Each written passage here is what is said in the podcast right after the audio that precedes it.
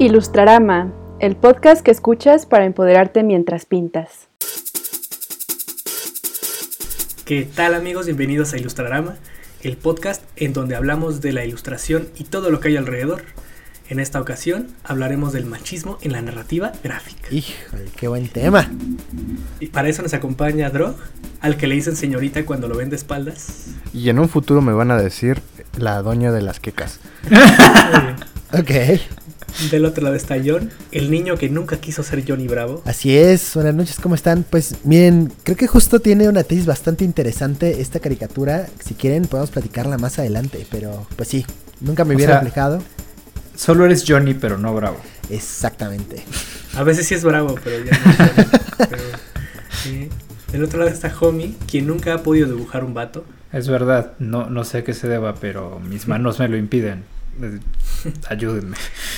Yo soy Paco, el especialista en mansplaining. Si quieren ahí luego les explico. Como invitada en esta ocasión tenemos a Eli, la acuarelista a la que le gusta dibujar hombres acomplejados. Uh, sí, la lista es súper larga, ya les contaré por qué. Muy bien, Eli. Eso, bienvenida, bienvenida, Eli. Muchas gracias a todos por invitarme a Ilustrarama. Estoy muy emocionada de estar aquí. Eso. Este es tu casa. es este un es tremendo tema. Es nuestro, el honor es nuestro. Y es tu casa. Gracias. Y pues bueno, para quien no conozca a Eli, Eli Galvar o Elisa Galván es ilustradora, diseñadora de personajes y autora de cómic de la Ciudad de México. Estudió diseño y comunicación visual en la Facultad de Artes y Diseño de la UNAM y tomó un curso de especialización en concept art en imagi- Imaginism. Imaginism. Imaginism In-House Workshop en Montreal. Uh, Y ha trabajado en diversos proyectos editoriales y de animación con Cambridge eh, University Press, Pearson, Richmond, eh, Ficción Narradores, Netflix, Anime Studios, entre otros. Hasta me trabo porque... Y es autora de las novelas gráficas Hipocrónicas y La Bruma. Esta última fue apoyada por la Secretaría de Cultura en México y actualmente trabaja como ilustradora freelance para proyectos como Webtoon Comic, eh, Crack, Una grieta en el muro, de Gaby Lan y es socia fundadora de la Sociedad de Tinta. Organización de Mujeres Creadoras Mexicanas. Qué- guau. Qué, qué lujo. O sea, Ah, qué interesante, eso, eso no te lo sabía. Ah, ¿no? Estalqué un poco tu perfil, he de decirlo. y no, no sabía esa. Ya lo, ya lo hablaremos más adelante en el episodio, no hay que spoilear. Eso. eh, pues bueno, pasemos a lo que sigue y son las recomendaciones de la semana. En esta ocasión, eh, supongo que la recomendación de Ilustrarama es por parte de Homie. Sí, Así es es, y mía. sus malos gustos. Dios. Es increíble. Ya vi el el que iba a hacer recomendar y Silencio.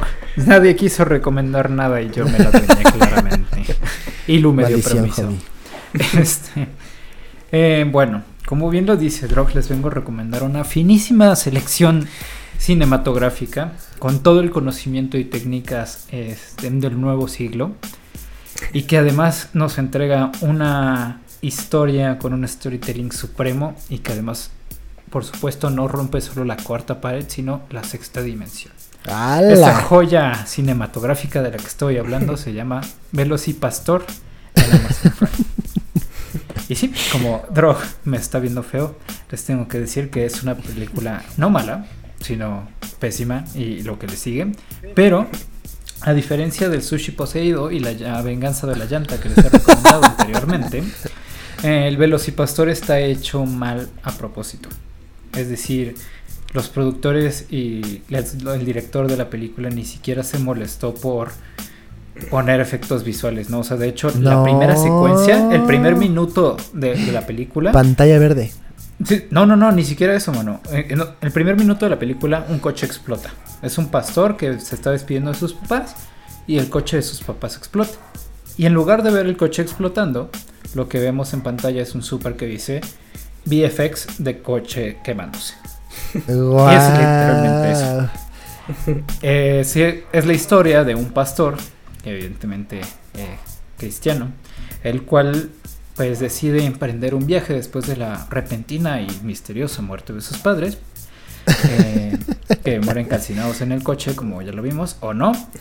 Este, y se encuentra en China para pues reorganizar su vida y todo. Se encuentra por alguna extraña razón con una chica que es muy misteriosa y tiene un colmillo de velociraptor en la mano.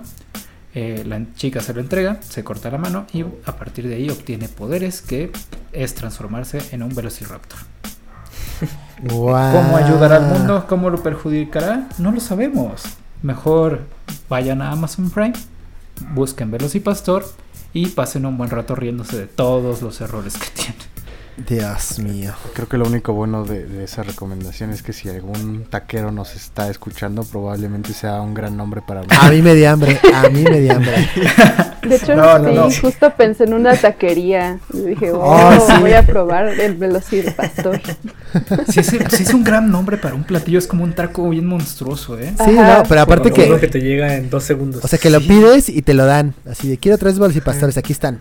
¿No? Claro, y, Cuando dices que haces así, tres ya están ahí. exacto, y puede ser un triceratec también, ¿no? Que es de bistec. Oh. Muchas cosas. Me, me está encantando dónde vamos con esto. Un trompo de brontosaurio. No manches, exacto. Muy bien. Ahí Trom- tenemos la tromposaurio. recomendación de Trompos. Ilustrada esta semana. Y pasemos con la eh, recomendación de Eli. ¿Qué nos vas a recomendar? Uf, eh, pues ahora sí que voy a tener que reducir mis recomendaciones, pero eh, una cuestión... Ay, otra vez. Dale. No te preocupes, eh, Ok. con calma, no te preocupes. Uf, mi recomendación de esta vez va a ser Onyx Equinox, eh, un anime que fue desarrollado por Sofía Alexander, una eh, productora mexicana. Y eh, la verdad que se me hace una animación preciosa, o sea, desde la trama del- eh, y la relación de los personajes. Eh, se ve que es, o sea, de por sí ella ha salido como en varias entrevistas hablando de su proyecto y eh, sí decía que primero empezó como un cómic y el cual, o sea, toda esta historia la desarrolló como en 10 años y ya después pudo picharla con los de Crunchyroll y les encantó la historia y ya la apoyaron para desarrollarla y la verdad que sí vale muchísimo la pena. Eh, tengo entendido que el primer episodio está gratis en YouTube, si lo quieren checar. Eh, Ok. También mis amigos me dijeron que está gratis en Crunchyroll eh, toda la primera temporada. Y eh, lo que me encantó de esta serie también es que eh, pues el tema principal está cantado en maya. Y o sea, es algo que se te queda grabado eh, así, ya, ya de, de principio a fin. Y Claro. Am, sí, o sea, toda esa interacción entre los dioses de todo este panteón eh, prehispánico, o sea, creo que está súper bien logrado y por eso tienen que ir a verla. y Ok, ok. Venga. sí, y Onyx Equinox. sí, Onyx Equinox. Muy bien. Y ya nada más como un pe- una última recomendación, pues eh, Anusha. Anusha Sayed, que es una ilustradora canadiense pakistaní y que ah, Wow. tiene un canal de YouTube donde da recomendaciones de ilustración, cómo cobrar eh, y comparte un montón de información sobre la industria. Entonces eh, les recomiendo muchísimo su canal, eh, sobre todo para los que van empezando en, en ilustración. Ok, que creo que eso está bueno como para, para bastantes de nuestros de nuestras escuches. Escuchas. Sí. Ah, sí. Bueno, Y eh, ahora sí, eh, pasemos a lo que sigue. Y es la ilustradora de la semana. Ahora sí. D- Drog, déjame decir mi frase favorita. Venga No el pianito. No.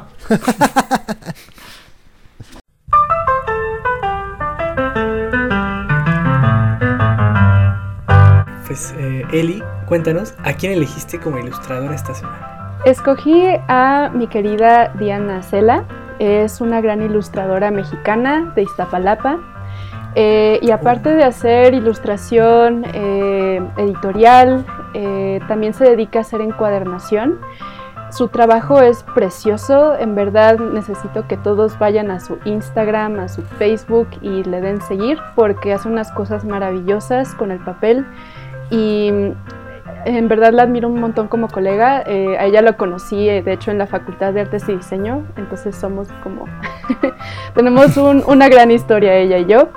Eh, y sí, o sea, siempre que veo su trabajo es muy... eh, me gusta su creatividad, o sea, cómo tiene esa forma de resolver cada uno de sus proyectos y siento que nunca se le acaban las ideas ni la energía. Entonces, eh, esa es mi recomendación de esta semana. Muy bien, que, que, me metí a ver su trabajo ahorita. Yo no tuve oportunidad de checarlo en la escaleta, pero pues está bastante bueno y la neta es que, pues sí, sí, sí tendría que tener más seguidores porque la calidad habla por sí sola. Y además compatriota, ¿no? De, de Iztapalapa. Ay, sí, no, en verdad tiene una técnica, o sea, su técnica de grafito es exquisita. O sea, tiene un spread, o sea, recuerdo que tenía un spread de como flores con dos personajes en los extremos que yo quedé así, o sea, me...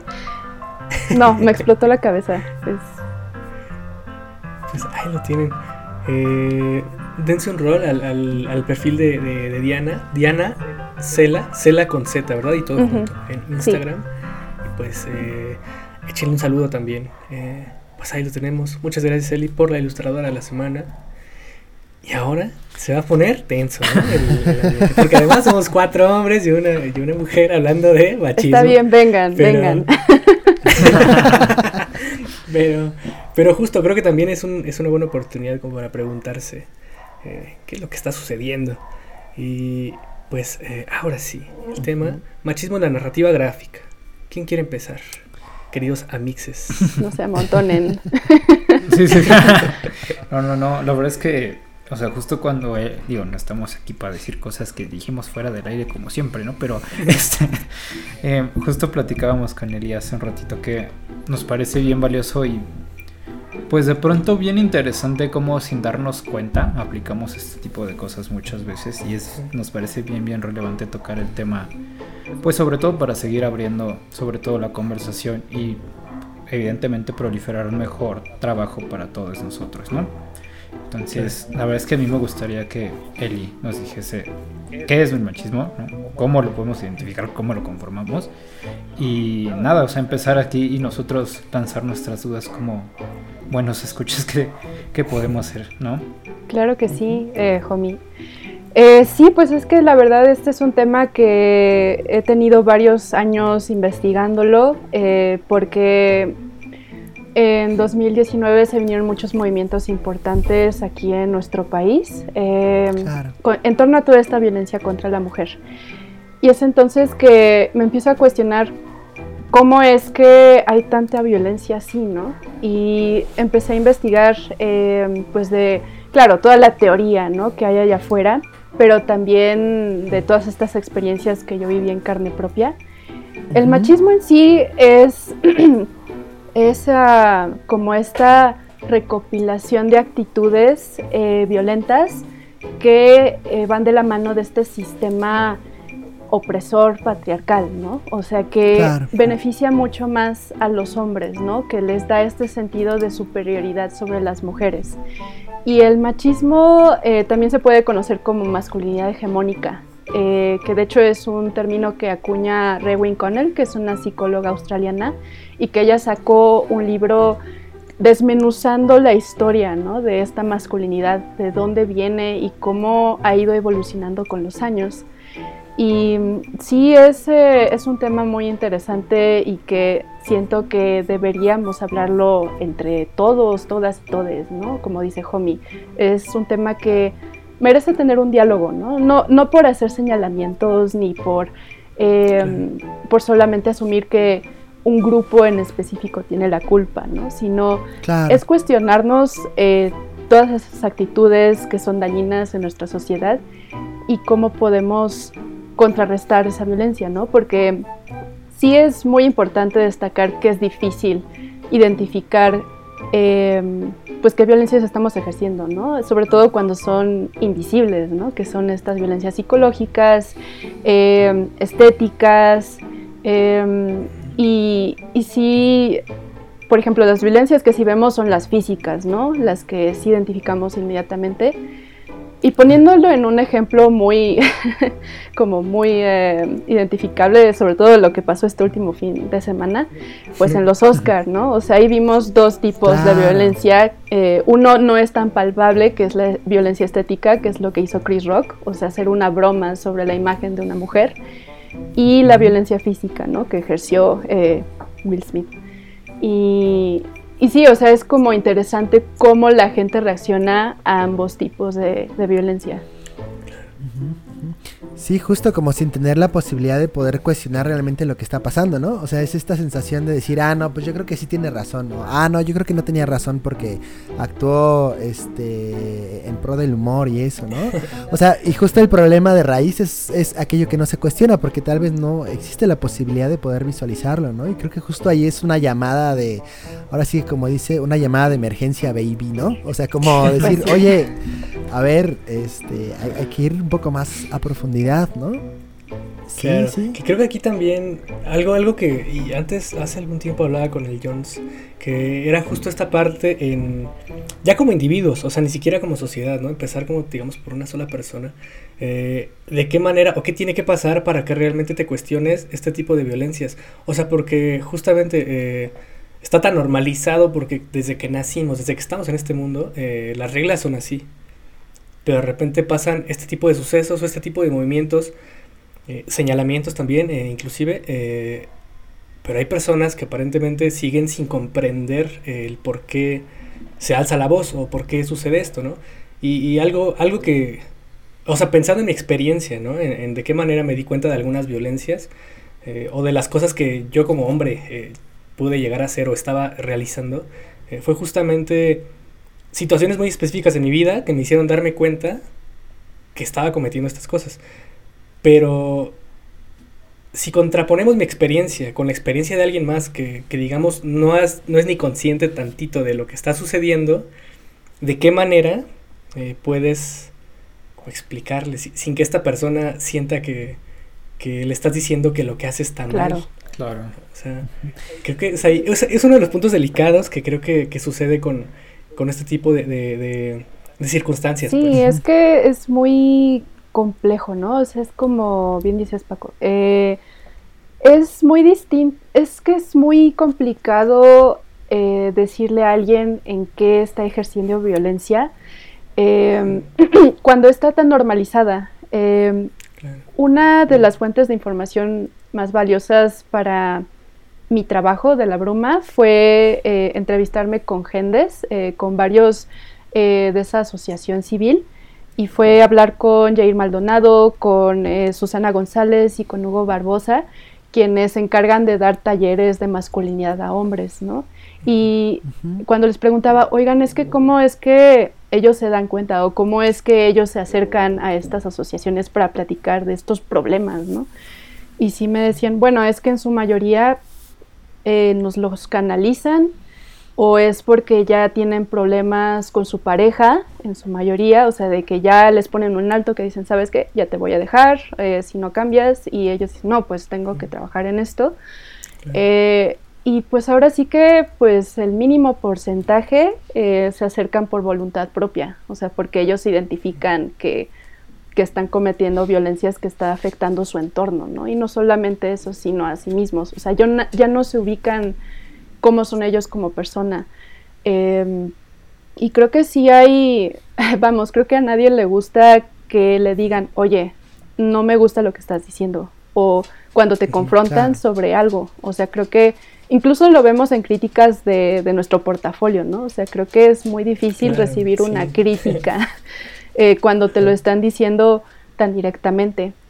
Ah, pero creo que sí hay que empezar a, hablar de, qué tipo de violencias son estas para identificarlas y, decir, oye, eh, como que bájale un poco, ¿no?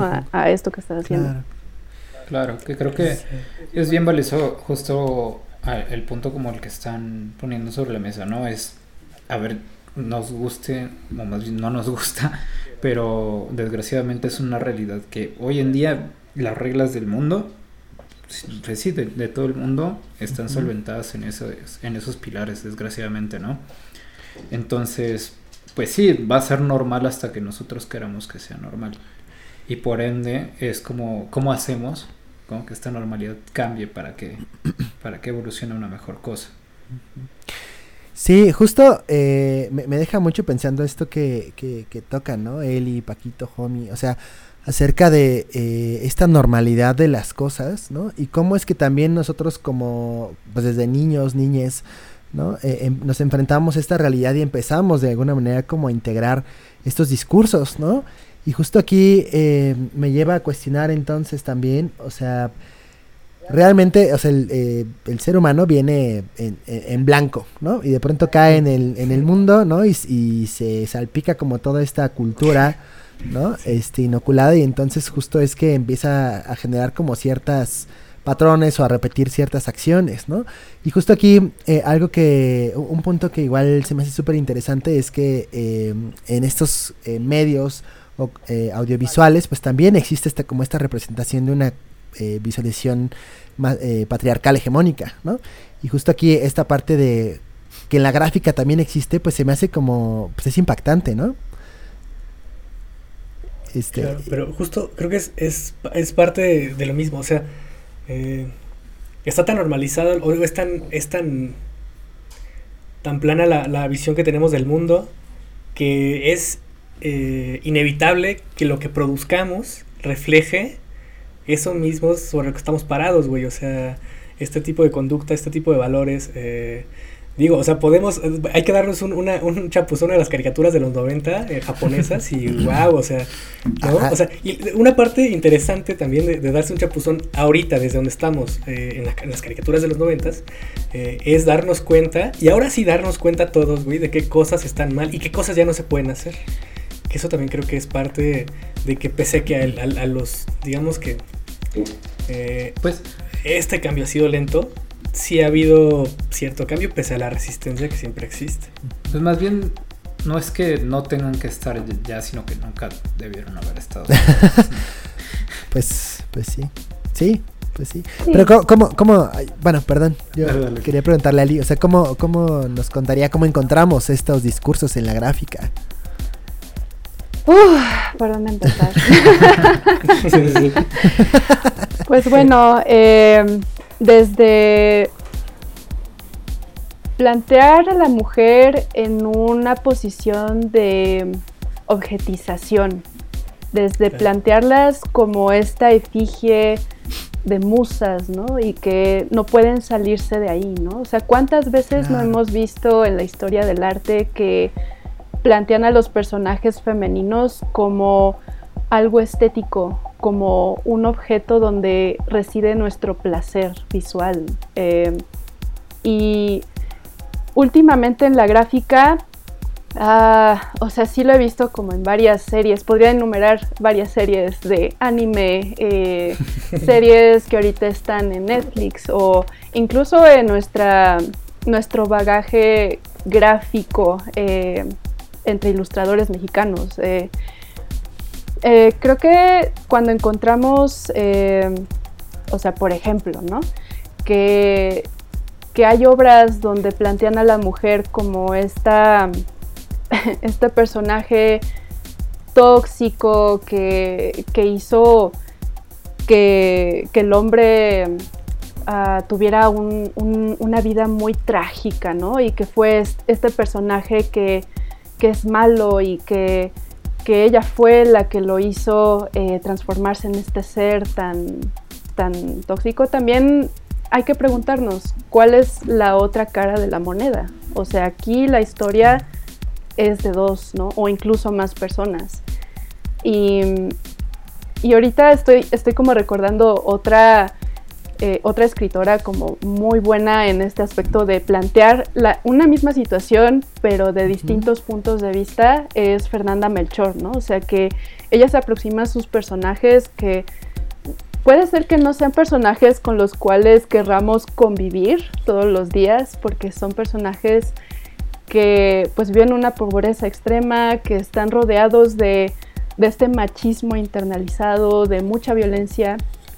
Eh, pero que sí es interesante ver cómo es que un personaje ah, femenino eh, está viendo esta situación de violencia o cómo es que el personaje que está ejerciendo esa violencia ve las cosas. Eh, y sí es, es importante eh, pues ver, ver como hasta qué punto podemos explotar esa visión, ¿no? O sea, sin que sin que caigamos en los mismos estereotipos eh, de género. Sí, pues O sea, como yo lo veo, o no, personalmente, ¿no? Para el, el error más grave que estamos cometiendo todos a- al estar, digamos, en esta pequeña jaula, es, imagínense, y como bien lo dice Celi, si se ha logrado explotar con todo esto toda la industria audiovisual, ¿no? Y con todos estos contras, porque la realidad es, a ver, si nos fijamos el 90, si no es que 99% de las historias de Hollywood o de lo que ustedes quieran, son vatos gringos, blancos, este, súper atractivos. Heterosexuales. Es como de, ajá, que es como de, dude, ¿no? nadie es ese güey, ¿sabes? Nadie es James Bond, nadie es Johnny Bravo, no, hay- no, güey, Ujú. estás mal ahí. Pero si hay tantas de estas historias de esa forma y tantas personas se logran identificar de esa manera, imagínense todas las demás historias que podríamos llegar a tener sin estas barreras, Exacto. ¿no? O sea, y no es que esa tontería, por ejemplo, que sacaron hace unas semanas, ¿no? Que es, pues no es una historia para ti, estás, estás idiota, o sea, lo- ninguna historia es para ti entonces, mano, ¿sabes? O sea, nadie describió a un John, a un Paquita, a una Ellie, a un Drog, nadie, ¿sabes? Na- nadie nos describió, a menos que sea una autobiografía y pues qué hueva leer tu autobiografía. Ajá. Entonces, imagínense cuántas cosas nos estamos perdiendo por esto, ¿no? Y sobre todo me llama la atención cómo tú, Eli, adoptas este fenómeno en sí como para mencionarlo a través de tu cómic. ¿no? Platícanos un poquito más de esto, cómo... Porque la red es que es complejo, como lo dijiste y como ya lo vimos, o sea, es, es difícil incluso platicarlo. ¿Cómo tú lo agarras, lo conviertes en un fenómeno y lo vuelves una historia? Claro. Sí, am, pues ahora sí que fue, fue todo un reto porque, ah, esperen muchachos, es que se me metió Paquita y aquí ando con el...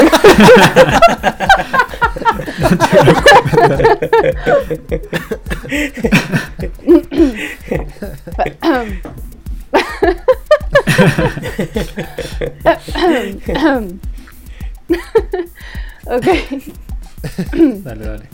ya, ya se fue. Disculpen ustedes.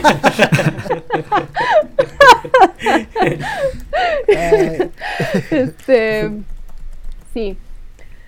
Ay, es que tomé, ah, tomé esta influencia, bueno, tomé este reto de eh, centrarme en un personaje masculino.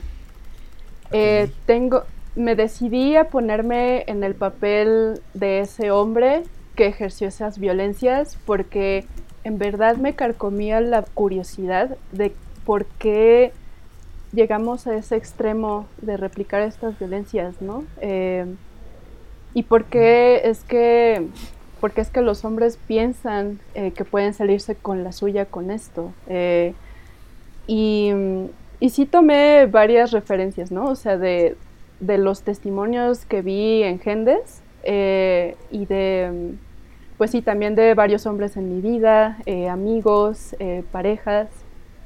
Y en verdad tener un diálogo con ellos, ¿no? O sea, como, ¿por qué tú eh, menospreciaste a una pareja tuya? ¿O por qué eh, la humillaste frente a un grupo de personas? ¿O, eh, ¿o por qué piensas que una mujer, eh, al, al ser alabada en la calle o que le echen piropos, debería tomarlos como un halago, ¿no? Y si es... en, en La Bruma, que es esa obra que les platiqué hace unos momentos, pues es donde quise meter a este personaje de Nando, ¿no? Y cómo es que ah, él empieza como a pensar en todas esas violencias que ejerció desde su infancia hasta su edad adulta. Eh, y sí, eh, como que en esa obra se ven las visiones de las mujeres y de, pues, de los hombres, ¿no? Y sí hay muchas vivencias, o bueno, muchas experiencias ahí que pues yo viví en carne propia. Eh, por ejemplo, hay una anécdota ahí donde am, él en, en su primaria pues estaba con una, una amiga, ¿no? Y que esa amiga quería pues jugar con él y al principio todo era bien bonito, pero después empieza a relacionarse más con otros niños y estos niños empiezan a aislarlo de su amiga, ¿no? Y ella como que dice, no, pero pues yo también puedo jugar, ¿no? O sea, ¿por qué, ¿por qué me aíslan? y, o sea, ellos como en este sentido de colectividad deciden poner la prueba, ¿no? Y cuando ella quiso hacer ese reto, más bien la humillaron, ¿no? Dijeron, oye, pues tú no puedes entrar en nuestro grupo, ¿no? O sea, porque pues, nosotros somos niños, ¿no? Y tú eres una niña. Y sí recuerdo esa experiencia que dije, ok, aquí claramente hay un código social que no entiendo muy bien, pero que está. Y pues es eso lo que quise hacer en la bruma, eh, que, que nos cuestionáramos que por muy mínima, muy mínimo que sea una agresión, eh, pues es un tipo de violencia. Eh, o sea, todas estas bromas que luego hacemos entre amigos, puede ser que no las pensemos mucho en el momento, pero después puede ser que una persona se acerque contigo y te diga, oye, eso que dijiste me lastimó un montón. O sea, entonces no es como decir que, que, ya no podemos hacer bromas o no podemos convivir de forma armónica, sino que es, hay que, hay que ir midiendo con qué cosas no podemos, eh, no podemos eh, meternos, porque muchas de estas cosas vienen de este sistema que estamos platicando, ¿no? Este sistema eh, patriarcal opresor. Claro. Sí, es, es, es, como bien fuerte darse cuenta como de justo, ¿no? O sea, cuántas veces hemos como replicado estos modelos y estas acciones, ¿no? Eh, y, y, realmente sin darnos cuenta, ¿no? O, o justo eso, o sea, como teniendo como esta especie de modelo, ¿no? Como esa especie de juez y testigo, ¿no? Sobre todo, digo, eh, eh, yo hablando como hombre, ¿no? Que de pronto es, es que tengo que ser fuerte, es que tengo que ser, claro. este, guapo, es que debo de tener cabello, ¿no? O sea... No debo llorar. Exacto, ¿no? No, bueno, sí, sí o sea, sí. honestamente, es algo que tengo que admitir, o sea, es, es una, es una batalla que ha, que ha, costado trabajo, ¿no? Pero justo claro. como poder eh, establecer un punto y decir, bueno, a ver, eh, ¿por qué estoy sintiendo esto, no? O de qué manera he, dañado a personas que, eh, que, quiero, ¿no? O de qué manera también he, lastimado a personas que tal vez no conozco, ¿no? Pero que de alguna u otra manera, pues, este, ha sucedido. Eh, pues creo que justo es, es un momento bien interesante eh, para empezar a desarrollar como procesos empáticos, ¿no? Como de poder sensibilizarnos, de poder... Ah, esta, esta palabra justo eh, de la deconstrucción, Que es este concepto de Derrida, ¿no? Que bueno, actualmente se ha retomado mucho para eh, poder establecer este punto como de cuestionamiento, decir, bueno, a ver, eh, ¿por qué es que soy así hoy? ¿no? Y de qué manera eh, puedo encontrar la posibilidad de ir hacia atrás, ¿no? Y de alguna manera de construir estos patrones que hacen daño, este, y que no solamente hacen daño de manera externa a otras personas, sino que también te hacen daño a ti misma y a ti, a ti mismo, ¿no? Y que justo eh, pues en esta búsqueda de, de, de, de, poder estar bien pues hace falta pues sí sentarse cuestionarse y, y este y entenderse un, un, poquito mejor no eh, pues sentir. Eh, entonces se me hace súper interesante como um, este ejercicio no que, que, que Eli nos eh, bueno que nos cuentas este como desde esta extrapolación desde esta otra edad no este para de alguna manera también eh, pues tomar esta figura, ¿no? Eh, que también está regida por, por códigos eh, patriarcales, ¿no? Uh -huh. Y que a partir de este cómic, pues nos, pues sí, o sea, eh, nos ayudes, ¿no? no porque en realidad, o sea, sí, pues, nos ayudas mucho a eso. ¿no? Sí, y justamente perdón. como que la idea de este proyecto es que ustedes también cuenten sus historias, ¿no? O sea, claro. vamos, yo soy como una mujer que quiso plantear esta perspectiva de un hombre, ¿no? Pero cuántos hombres uh -huh. no hay allá afuera, ¿no? Y cuántas cuántas historias no tienen ustedes que compartir, ¿no? Claro. Eh, y, y si es como romper este esquema de, del status quo, eh, eh, de que ya por, porque lo hace mi compa, pues lo voy a solapar y pues no le voy a decir nada. Más claro. bien es decir, oye, como que no, no me late nada lo que estás haciendo, bro. O sea, bájale claro. tantito, ¿no? Este, y sí he visto eso como en varios colegas. Eh, por ejemplo, tengo luego pláticas muy ricas con este Beto, Li, Beto Lirigoyen.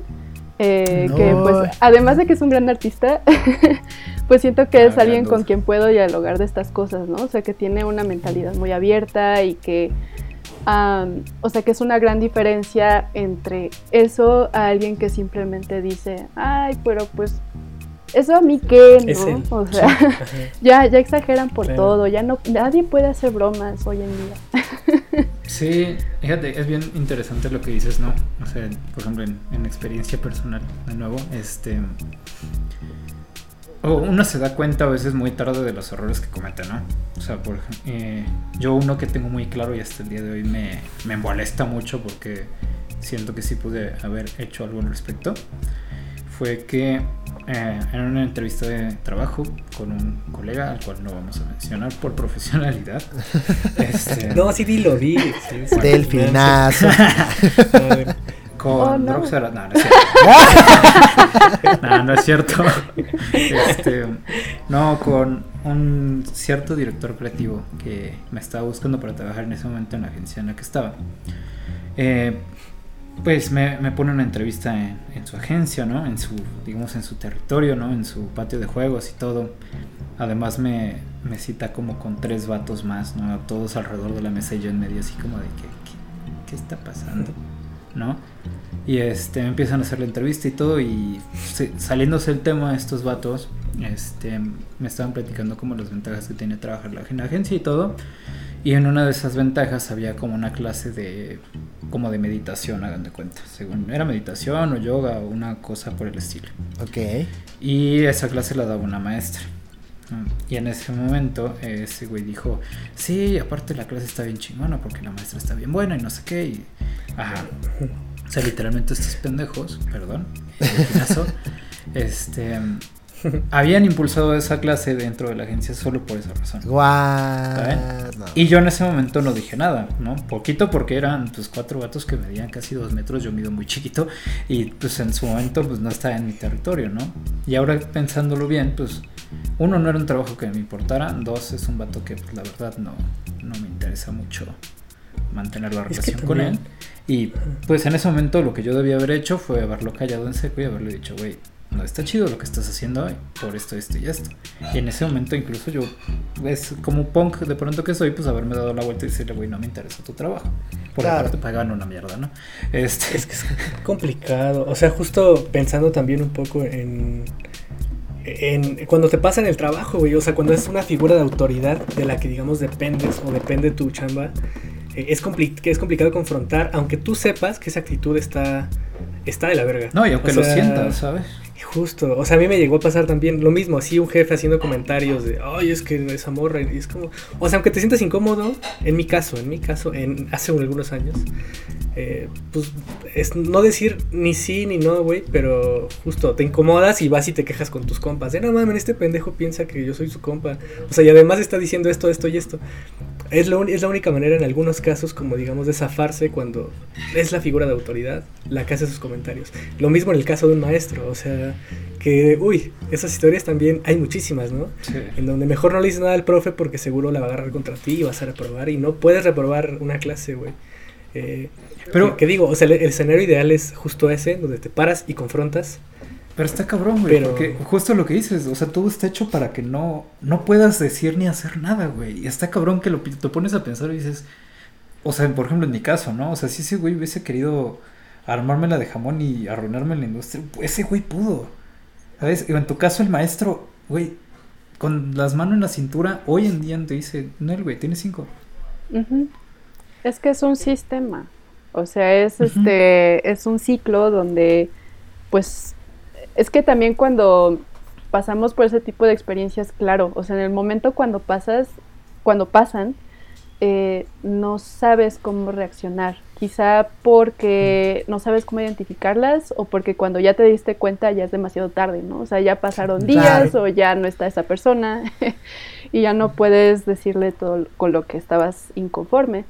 Ah, lo digo porque ah, también es muy, muy difícil cuando es lo que están diciendo ahorita Homie y Paquito, ¿no? Que cuando son figuras de, de autoridad de la cual dependemos eh, económicamente eh, o incluso, incluso profesionalmente, pues sí, eh, sí te, te piensas, ¿no? O ah, igual y se lo digo después o, o quizá después, no sé, no sé qué va a pasar. Eh, Claro. Y también tuve una ocasión donde estaba platicando con un ex jefe ah, yo tenía que hacer un personaje guerrero femenino, ¿no? Y entonces eh, pasó él, que era mi director, em, y entonces me dijo, oye, ¿por qué no la, la, haces con una cinturita como más este, pronunciada, así como que está saliendo y bien coquetona? Y yo, pero pues es una guerrera, ¿no? Y él, sí, pero pues ya sabes que luego las mujeres tienen este tipo de cuerpo porque, ya sabes, están diseñados para que tengan bebés. Y yo. Ay, momento. Espera, lo acabo de escuchar ahorita. Sí. O sea, qué rayos, ¿no? Entonces, Sí, ese güey quería, quería que la, la guerrera matara caderazos o qué pedo.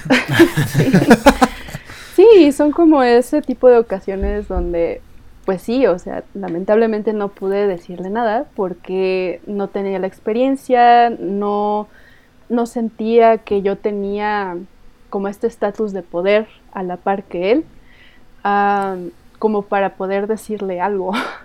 Y, Claro. y sí es algo que he estado aprendiendo eh, pues estos últimos años, ¿no? Eh, sí es como aprender cómo confrontar a la gente y cómo eh, Claro. cortar con esos compañerismos, ¿no? Porque al final de cuentas la violencia no es una enfermedad, es un aprendizaje, como bien dice Guillermo Figueroa. O sea, no es así que digas, ay, pues estos son unos enfermos mentales, ¿no? O sea, que, que no tienen idea de cómo funciona nuestra sociedad y por eso hacen estas atrocidades, sino que más bien todo lo contrario. O sea, identifican perfectamente que, que van a haber personas que los respalden o que no les digan nada y aprenden que pueden salirse con la suya.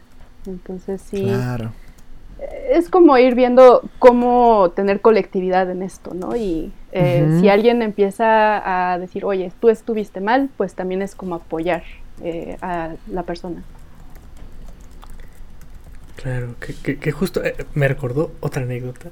Que fue, de hecho, desde ahí también eh, un poquito decidí, eh, es algo ya muy personal, o sea, como deci- decidí no dar mi opinión a menos que me la pidieran, pero justamente igual, en algún trabajo con un grupo de, no sé, era yo y otros tres, cuatro compañeros y mi jefe, está- se abrió el debate como de, se quejaron de que por qué una chica se, se denunció en Twitter que un taxista le hizo un piropo cuando años o meses antes dijo, ay, un tipo me hizo un piropo, un piropo este, que me siento muy halagada. Y es como, de, es que, es que como, o sea, fue de- ¿cómo puede ella decidir que, que el taxista está mal y que el otro güey está bien? Es justo porque ella puede decidir, o sea, y el, el conflicto era con estos tipos era esto, pero mm, entrar a veces en un conflicto con alguien que no es capaz como de entender o que no está pidiendo una opinión, por ejemplo, eh, justo termina en esto, en que tú eres el, el al que nadie entiende porque tú eres el único que está teniendo realmente el problema y los demás inmersos todavía en este sistema no pueden llegar a comprender tu punto eh, pese a que lo expliques y lo expliques y lo expliques y termina siendo eh, una discusión eterna, ¿no? Eh, que es justo, re- regreso un poquito a lo mismo que, que esto, o sea, que tiene que pasar algo en la vida de cada uno y eso está cabrón también ¿Qué? para que de alguna manera entiendan eh, el problema por el que están, o bueno, la situación por la que, eh, por la que estamos pasando, pues. Que es parte del sistema también, si lo piensas. Porque el, tener la razón siempre, o el querer tener la razón Sí. siempre, güey, es... Todo está conectado, sí. Claro. Sí. Sí, pues es, es justo, ¿no? O sea, me deja pensando mucho en esta necesidad de competir, de medirse, ¿no? De, de ver quién De es tener el... la razón, güey. Exacto. De ver quién es Que el es más muy vato, hombre, o sea, ¿no? también es como, es otra actitud bien, bien así. Pe- Pero justo lo que comentaba Eli se me hizo como súper interesante, pero también funcionando dentro de esta colectividad, ¿no? O sea, porque también eh, eh, me, o sea, me- eh, entiendo que esta, esta, este derroche, ¿no? Como de masculinidad tóxica, ¿no? Que bueno, este, o este machismo, pues también funciona justo porque eh, el sistema lo permite, ¿no? Porque esta colectividad eh, lo permite, ¿no? Entonces justo esto, ¿no? Que comentas que pues, es, es necesario como romper, ¿no? Es necesario eh, cuestionar, ¿no? Y, y algo que justo me suena mucho, que también comentaba Elise, esto como de, de, de- de- del poder no se, el poder no se, no se pide, ¿no? Se toma, ¿no? Se, se, se, se- se- se arrebata, ¿no? Y, y- y justo me deja pensando mucho en eso, o sea, como, co- como, como todas estas luchas y todos estos procesos que han llevado a cabo que pues justo han logrado cambiar eh, muchos de los procesos que nos afectan eh, a todos y todas. Y Claro. Que- Que también, es, es aquí, te creo que también hay un fenómeno bien chido. Que lo hablábamos con Malinois y con Mi Amor es el Mar. Una en el skate y otra en el graffiti. Que al ser un sistema hecho por hombres y para hombres, eh, cuando hay chicas que realmente quieren hacer eso, eh, deciden no entrar al sistema, güey. O sea, se van por otro lado y crean una comunidad más grande todavía de la que se estaba haciendo o de la que llevaba permaneciendo eh, durante años. Y una de las pruebas es, por ejemplo, en el skate, eh, justo que hablábamos igual con el Esaú, otra vez, saludos al Esaú, eh, que, que el skate antes, antes de las morras, el skate era muy de competencia, muy de llegar a un spot y que alguien te chacaleara, güey.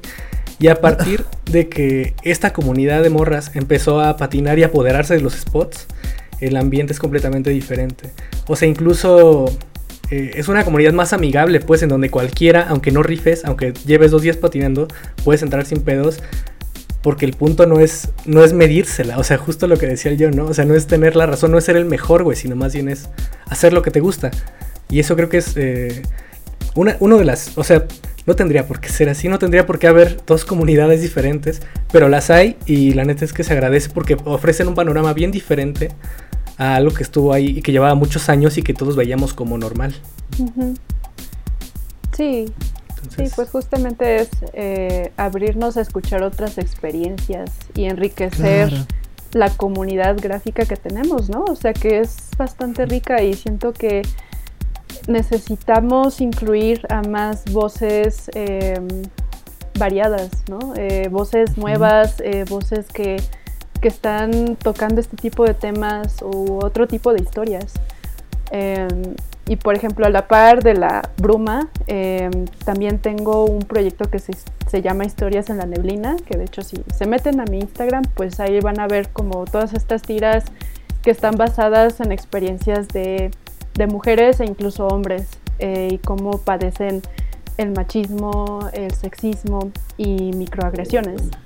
Entonces, am, sí es como para generar este diálogo y también darnos cuenta que, o sea, justamente el si- todo este sistema de redes sociales también está eh, queriendo impulsar esta agresividad, o sea, lo cual es súper lamentable porque de hecho ya está comprobado que los nuevos algoritmos en redes sociales benefician más a las que tienen reacciones como enojo, que tienen comentarios peyorativos eh, y que sí, porque yo lo he notado, o sea, cuando hago este tipo de historias, luego luego vienen las personas, eh, ya saben, como a, a querer agredirme, Sí, eh, o sea, que eso también es como violencia cibernética, o sea, de que ya empiezan a eh, agredir tu persona, empiezan a criticar tu trabajo de forma muy eh, deplorable.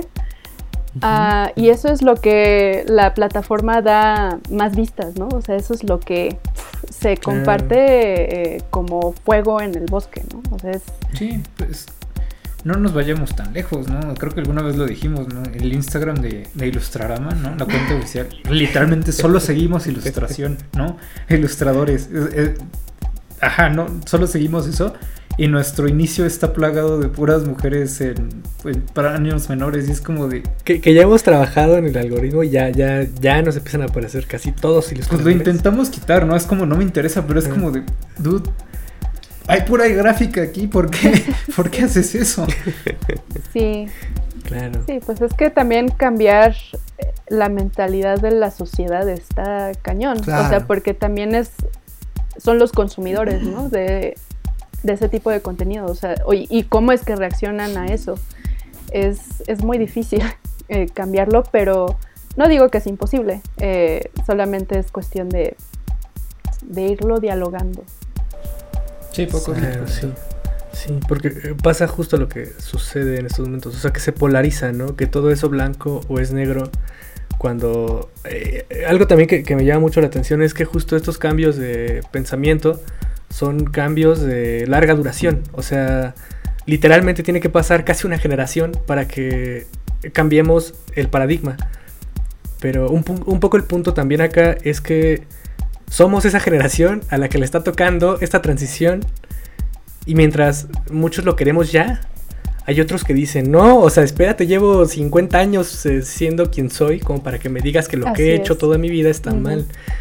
Y es algo, creo que justo nos toca lidiar con, con este problema. Y no solamente, o sea, en la, en la cuestión, eh, eh, digamos, en cualquier conflicto social, que no solo tenga que ver con, con este, con, con género, sino con raza, Uy, con sí, religión, no. con un chingo de cosas. Sí, la interseccionalidad también da para todo un tema, o sea, claro. todo un tema. Sí. Eh, sí, y ese punto que dices, am, Paquito, es, am, es interesante también. am, como las nuevas generaciones lo estamos adoptando y estamos cuestionándonos cómo, cómo ver esa gama de grises. eh, y no, no encasillarnos en lo bueno y lo malo. O sea, todos somos seres humanos que podemos cometer errores pero hay que asumir las consecuencias a las acciones que vayamos a cometer. Eh, sobre todo cuando ya son cuestiones que entran dentro del marco legal. Eh, o sea, y sí, no, no hay vuelta atrás. Sí. O sea, hay que, Sí. hay que darle a eso. Tengo que decir que estuve eh, haciendo unas cosillas que requerían que me moviera de mi lugar, pero he estado atento a la plática. Fue al baño. Este, pues me parece un tema bastante sólido e interesante. Qué, qué bueno poderlo escuchar. Y reescucharlo una vez que salga el podcast. Hay varias cosas con las que, pues, de repente en mi cabeza digo, sí, sí, sí, sí, ¿no? Y, y- y cuando quiero decir algo, pues, eh, pues ya se dice, ¿no? Porque probablemente es un pensamiento que, que todos compartimos, ¿no? A la hora de estar hablando de este tema, que decir que ciertas cosas están mal, que hay elementos que están eh, ahí nomás como retrasando nuestro crecimiento como sociedad, pero venga Eli, ya recordaste el punto. no, bro, no te quiero cortar la inspiración. Tú córtala, tú córtala, tú córtala, Bueno. no, no hay problema. Ok. Sí, es que justo con lo que decía Paquito hace rato de cuánto tiempo nos va a tomar en las nuevas generaciones, o sea, lo estamos viendo en nuestra sociedad, ¿no? Y, e incluso hay instituciones que se dedican a evaluar cuánto nos va a tomar eh, cerrar esta brecha de género, ¿no? Y una de esas instituciones, pues es el, em, el índice de, em, de la brecha de género, eh, que dice que por toda esta cuestión de la pandemia, pues ya nos va a tomar como 135 años para cerrar esa diferencia. Eh, sobre todo porque, o sea, de hecho no me sorprende, o sea, en los rubros donde tenemos mucha disparidad es en, en la política y en los liderazgos y oportunidades de trabajo. Y, Sí. o sea, lo, lo, lo podemos ver en nuestro medio, o sea, cuántas veces no nos ha tocado ver conferencias donde predominan los hombres o donde están presentando un libro. O sea, no es que estoy demeritando el trabajo de mis colegas hombres, o sea, para nada. Hay Claro. muchísimos que tienen una gran eh, trayectoria y una gran gráfica y se los respeto, pero sí hay una gran distinción y paridad eh, en cuanto a destacar estos trabajos. Y pues incluso también se los pongo así, o sea, en el 2020, en una conferencia pública, eh, alguien que pues es una figura muy importante en, en la narrativa gráfica, ah, pues sale diciendo que, que no hay mujeres en la narrativa gráfica, que pues que igual y nada más hacen este pues figuras bonitas y ya, ¿no? Pero pues Wow. sí, sí es algo muy eh, frustrante, ¿no? Que todavía estando en los 2000 pues tengamos que lidiar con ese tipo de, de comentarios cuando pues vemos un montón de mujeres, ¿no? O sea, como Pau Márquez, Raven. Bazán, este podría seguir, ¿no? O sea, Emi Hernández y un montón de mujeres allá afuera que, que están haciendo proyectos y que, que merecen que tengan el reflector, ¿no?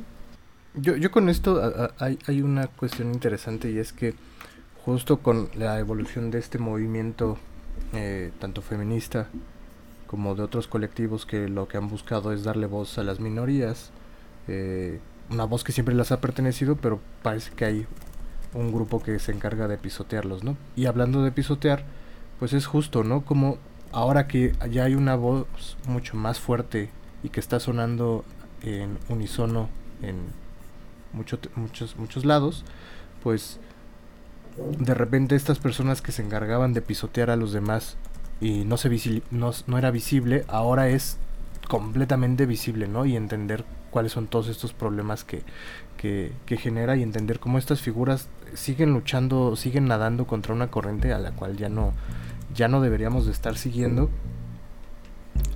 Y sorprenden mucho, ¿no? Sorprende como, como algo que probablemente se hubiera dicho hace 20 años, pues todos lo hubieran tomado como normal, todos hubieran entendido que, que, en la, que en la gráfica no hay mujeres, ¿no? Hubieran dicho, uy, no hay mujeres, ¿no? Pero ahora, a pesar de que lo haya dicho con mucha confianza, pues existe todo este, pues, estas personas que, que, que dicen, no, o sea, sí hay, ¿no? Y se está visualizando y ojalá se siga visualizando más para que, pues, esos argumentos que se dicen con tanta confianza, pues carezcan de, la fuerza que en algún momento tuvieron. Claro. No, o sea, digo, creo que Drog está concluyendo. pero sí, sí es así, eh, no me maten. Pero si, si yo tuviese que concluir algo, no insisto de, muy de manera personal, es pues empecemos a romper con esta cosa asquerosa para poder tener más historias, ¿no? Ni siquiera historias que en las que se identifiquen, sino historias más ricas, historias mucho mejor contadas, ¿no? Entonces, para mí es eso, es lo más valioso que puede darnos esto. Evidentemente, tener una sociedad este, equitativa, ¿no? Que es lo más importante, pero para mí es eso, es poder descubrir historias que ni siquiera se nos pasan por la mente el día de hoy, porque no podemos, porque nuestra cabeza no nos lo permite, ¿no? Claro. Pues, eh, así yo estoy viendo así de a ver quién va, quién va. Sí, sí. Este, pues eso, o sea, eh, realmente justo eh, no me gustaría, vaya, utilizar la palabra como concluir, porque más bien creo que sería como un momento perfecto para continuar con la conversación, ¿no? y que esto, bueno, pues se siga, siga siendo como un espacio en donde podamos también utilizarlo para darnos cuenta de que otras formas este, son posibles, otras formas de ser, otras formas de entender, otras formas de querer, otras formas de querernos, ¿no? Este, y, de apreciarnos y justo a partir de este mismo entendimiento, pues eh, construir de manera sistemática, pues otros, eh, otros entornos, ¿no? Hay, eh, como homie, pues me ganó la recomendación de la semana, no, este... no, justo, bueno, hay un libro que se llama El hombre que no deberíamos ser, es un libro eh, escrito por Octavio Salazar. es prácticamente un pequeño manifiesto. Eh, que bueno, eh, como primera entrada creo que está bien. pero si ustedes ya entran como en, esos términos, ¿no? En esos temas de, pues, de, construir la masculinidad, ¿no? y eso, pues bueno, ya el libro como que envejece un poco extraño, se queda un poco atrás. Pero bueno, creo que genera como una un, primer paso justo para entender pues, eh, pues en dónde estamos y de qué manera podemos eh, transcurrir y generar como esa transición, ¿no? Que pues la verdad hace eh, muchísima falta en un entorno tan pues violento, ¿no? Entonces, eso se los recomiendo como primer paso. Si ustedes ya están un poquito más avanzados, bueno, pues podremos hablar este, de, otros eh, contenidos posteriormente, ¿no? Pero eso, pues la invitación es eso, a seguir cuestionándonos, a seguir deconstruyendo, ¿no? Y seguir, este, pues, eh, eso, pues, eh, conociéndonos y, este, y generando nuevas formas de ser y, de hacer, ¿no? Entonces, muy bien. Me encanta. Sí, súper sí. Sí, ¿por qué no? Por supuesto. si, no, llora, la verdad es que no le puedo llamar un día. Yo también ahí les tengo un tip. Si, si algún día alguien les habla de machismo y ustedes se incomodan, entonces, creo que es momento de que se pregunten por qué se incomodan. Eh, creo que eh, esto es una de las, de las cosas que, que, por lo menos a mí me han ayudado a detectar muchísimas cosas que, que, yo hacía mal y que sigo haciendo mal seguramente. Pero bueno, esa es una. Y, y la otra, creo que, o sea, yo lo, lo hablo un poco desde esta burbuja en donde creo que ya aprendí a, a, a reconocer ciertos aspectos, pero a veces solo es sentido común. Sí. O sea, no, a veces ya no, se no es que se trate de hombres y mujeres, se trata de seres humanos, ¿no? Entonces, eh, creo que también es cuestión de empatía y sentido común. Entonces, eh, pues nada, no más eso. Y Eli, para cerrar, ¿qué te gustaría compartir? Sí, para cerrar con brochecito. Sí, uh, quiero citar a la feminista liberal Celia Moros, quien decía que el feminismo debe entenderse como movimiento emancipatorio que exige para la mujer no la igualdad con el hombre, sino la igualdad bajo el genérico humano, es decir, ni más ni menos que los derechos de ciudadanía de los que ellos disfrutan. Y justamente con esto hay que reconocer la maravillosa diversidad que existe en nuestro mundo y hay que respetar los derechos humanos de todas, todos y todes. Claro. Y sí, es como, como tener esta apertura sobre el tema. Eh, puede ser que nos incomode mucho, eh, pero eh, pues a veces es necesaria la incomodidad para tener esta apertura con las personas y recibir uh, pues esas experiencias eh, interseccionales que necesitamos. Uh -huh. Y ya nomás como para cerrar con eso, eh, también les recomiendo un montón eh, un libro que se llama Ellos Hablan, de Lidia Cacho, que justamente mm. son experiencias de distintos hombres y que creo que les parecería muy interesante, chicos, en verdad. Eh, son muchos tipos de, de personas y que, que merece que, que, le den una leída. Entonces, muchas gracias. Muy bien. Muy bien. Pues qué gran capítulo. La verdad es que se, eh, no sé ustedes, yo, yo, sentí como. O sea, pese a que pensé que iba a ser como muy. Un ambiente como muy tenso, ¿saben? Sí, Hablar ¿no? de esto. Eh, la verdad es que no. O sea, creo que, que. Y justo tiene que ser así la conversación sobre este tipo de cosas. Y pues, y pues nada. Eh, muchas gracias, Eli, por, por compartirnos todo esto. Por, por ponerlo sobre la mesa. Exacto.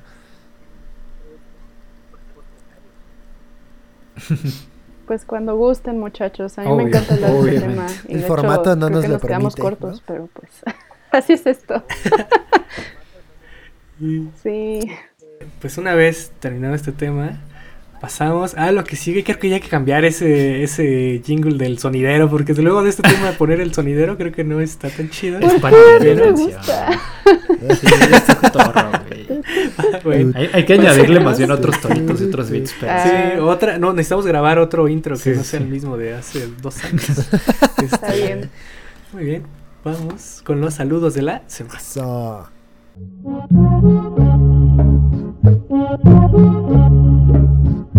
DJ Drog presenta So- so- Sonido itinerante, sonido profesional en todos los estados. Eli, ¿a quién quieres saludar esta semana? Ay, me encantaría saludar a mis queridísimas colegas, socias de Sociedad de Tinta. Eh, pues esta es una organización de mujeres creativas mexicanas. Y pues quiero saludar a Raven Bazán, a Menabo, a Laila Disaster, a Flor Guga, a Yaja Go, a Judith White. Eh, las quiero mucho, hay que seguir trabajando juntas porque las admiro un montón. Eh, y bueno, saludar a pues a mi querida Diana Cela también, que es una queridísima amiga, eh, y a mi familia. Muchas gracias por escuchar luego mis podcasts por ahí, aunque a veces me incomode un montón. este, y sí, pues eso, básicamente. Muy bien. Eso. Saludos, saludos, saludos. Y, y los saludos de esta semana por parte de Ilustrarama son para nuestras queridas Patreons, Paloma Aguilar, Fer Flores, Afke Mertens, Elisa Morales y nuestros Patreons eh, Van, José Poceros y Eric el Niño. Y un saludo muy, muy, muy este, especial para Vitodina, quien nos hizo eh, darnos cuenta del error que habíamos cometido y que habíamos subido un capítulo incorrecto. Eh, Vitodina, muchísimas no gracias. puede ser. Aquí está tu saludo prometido. Y pues nada, muchísimas gracias por, por escucharnos. Eh, y Eli, eh, cuéntanos cuáles son tus redes sociales y dónde te podemos encontrar. Claro, me pueden encontrar como Eli Galvar, Eli con Y, Galvar con B de vaca, en Instagram, en Facebook, Twitter, YouTube Eh, incluso tengo TikTok. Entonces ahí pueden checar eh, pues todas, todo esto que les estamos platicando de la bruma, de historias en la neblina, eh, arte que luego hago de personajes o procesos de arte. Y eh, bueno, también aprovechando esto, los invito a checar las redes de Sociedad de Tinta y estén al pendiente de sus redes porque vamos a lanzar una dinámica por el Día de la Niña eh, para que participen niñas que quieran incursionar en el dibujo. Y eh, pues sí, muchísimas gracias en verdad por la invitación. Ha sido una plática amena y pues espero que se vuelva a repetir próximamente. Ah, pues, Sí, seguro, seguro, por sí. supuesto. Sí, no, pues Sí, seguro yo sí. quisiera tomar el micrófono y pues agradecerte, ¿no? Ha sido la verdad una experiencia muy enriquecedora y significativa para nosotros, sobre todo un podcast eh, en donde pues somos cuatro hombres, ¿no? Este, y que justo es importantísimo poder encontrar un espacio para también eh, pues hablar de esto, ¿no? Este, y eso, ¿no? No quiero sonar como disco rayado, pero por favor cuestionémonos, ¿no? Y deconstruyámonos porque justo nos hace muchísima falta. Y pues bueno, yo también nada más quiero saludar a Feri, Feri Ramírez, este, que anda ahorita por las, por las Gran Bretañas, ¿no? Este, y bueno, pues esperemos ya tenerte por acá de regreso y pues continuar eh, platicando en nuestro querido podcast. Muy bien. Y aprovechando, John, ¿cuáles son tus redes? Ay, maldición, es cierto. este, pues a mí pueden encontrarme, ya saben, como home.viveros home, en Instagram y en Twitter. ¿no? Ya retomé Instagram, entonces prácticamente estoy subiendo cosas diario. Este, tal vez no de ilustración, pero este, pues bueno, creo que pueden enterarse un poquito más si me siguen por ahí. Muy bien. ¿A ti, Drog? A mí me encuentran como Drog Sarasua en Instagram, Sarasua Drog en Twitter, no hay nada. Estoy compitiendo con John para ver quién sube menos cosas. Y este, voy ganando porque no llevo nada. Y también me encuentran en TikTok como Drog Sarasua. Eh, Muy bien. ¿A ti, homie? A mí me encuentran en todos lados como arroba no soy chilito. Este, y nada, o sea, yo subo tonterías de mi vida y a, a veces cosas, cuestiones de trabajo, pero eh, nos la pasamos bien, a veces cotorreamos, a veces subo una que otra babosada, entonces. Muy bien. A mí me encuentran como Paco Seoku en Instagram y a Ilustrarama como Ilustrarama en Instagram y Facebook. Y qué buen capítulo. Y si llegaron hasta acá, los queremos mucho a todos. Y Eli, muchísimas gracias nuevamente. Eh, esperemos que se repita y sobre todo con Sociedad de Tinta. Entonces, eh, pues la invitación está abierta y muchísimas gracias. Muchas gracias chicos, que tengan buena noche. Muchas gracias. Vámonos. Vámonos. Y ya. Muy bien. Y corte y, y queda. Cortica.